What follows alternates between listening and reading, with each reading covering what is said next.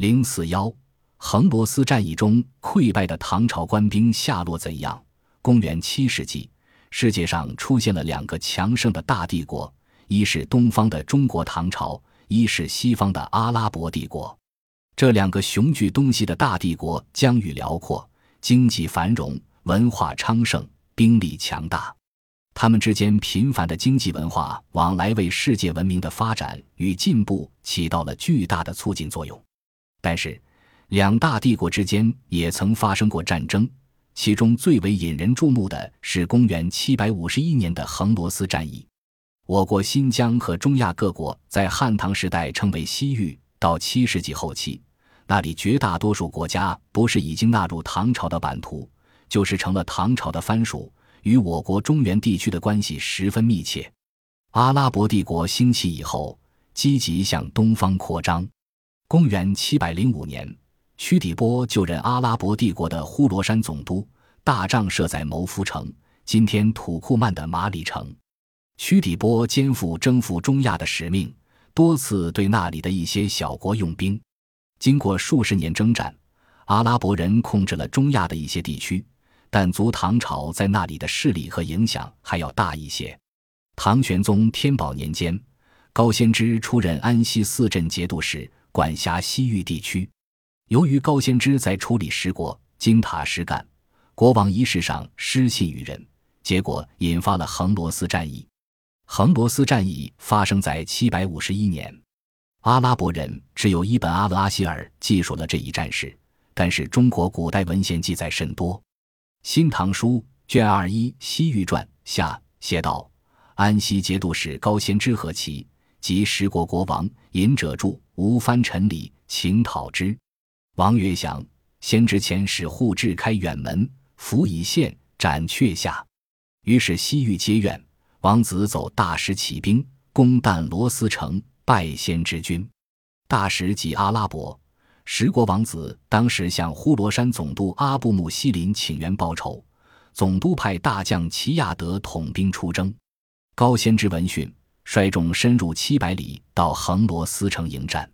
两军会战五日之后，随唐军征战的葛罗路部忽然反戈，与阿拉伯军配合夹击唐军。高仙芝大败，携部将李嗣业、段秀实等苦战突围，返回安西城。唐军在这次战役中损失惨重，只一小部官兵回到安西，其余大部分或被杀，或被俘，或逃散。其具体情况就很难弄清了。首先，参加这次战役的唐朝官兵到底有多少人，也是众说不一。《旧唐书》说两万人，伊本阿勒阿希尔却说有七万人，相差极大。到底孰是孰非？中亚史专家巴尔托里德说七万是夸大了的数目。然而，唐朝政治家学者杜佑所撰写的《通典》卷一八五边防类说。高仙芝带十国于横罗斯川，七万众尽没，与伊本阿勒阿希尔的记载吻合。杜佑是当时的官员，这段文字是根据其祖子亲身参加过横罗斯战役的杜环提供的材料写成的，比较可靠。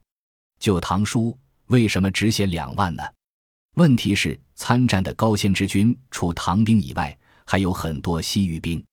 白寿仪先生在《与共半月刊》三十五卷十一期的一篇文章中指出，唐朝当时实际参加战争的军队最多不过两万人，但协助唐军作战的藩军人数却很多，因此很可能参加此役的唐军只有两三万人，而随唐军征战的西域兵有四五万之众。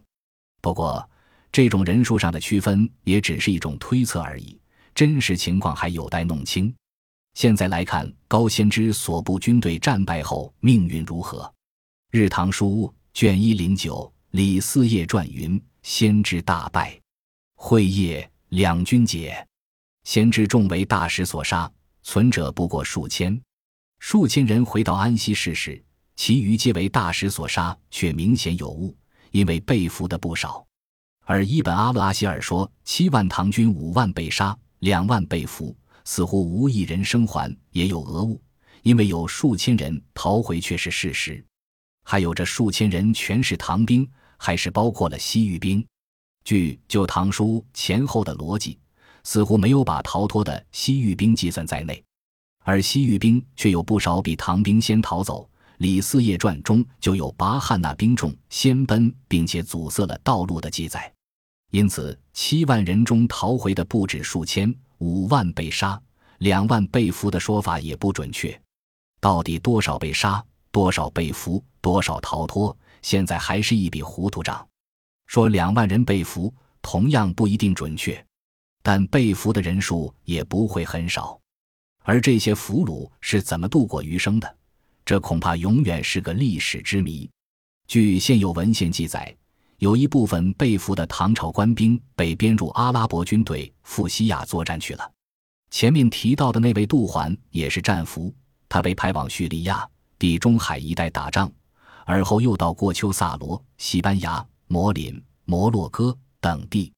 杜环七百六十二年回国后，写了一部《经行记》，叙述自己被俘后辗转各地的生活经历。可惜原书已经散佚，部分内容因收入通典才得以保存，如生动的记述阿拉伯穆斯林的生活风习：不食猪狗驴马肉，不拜国王父母之尊，不信鬼神，四天而已。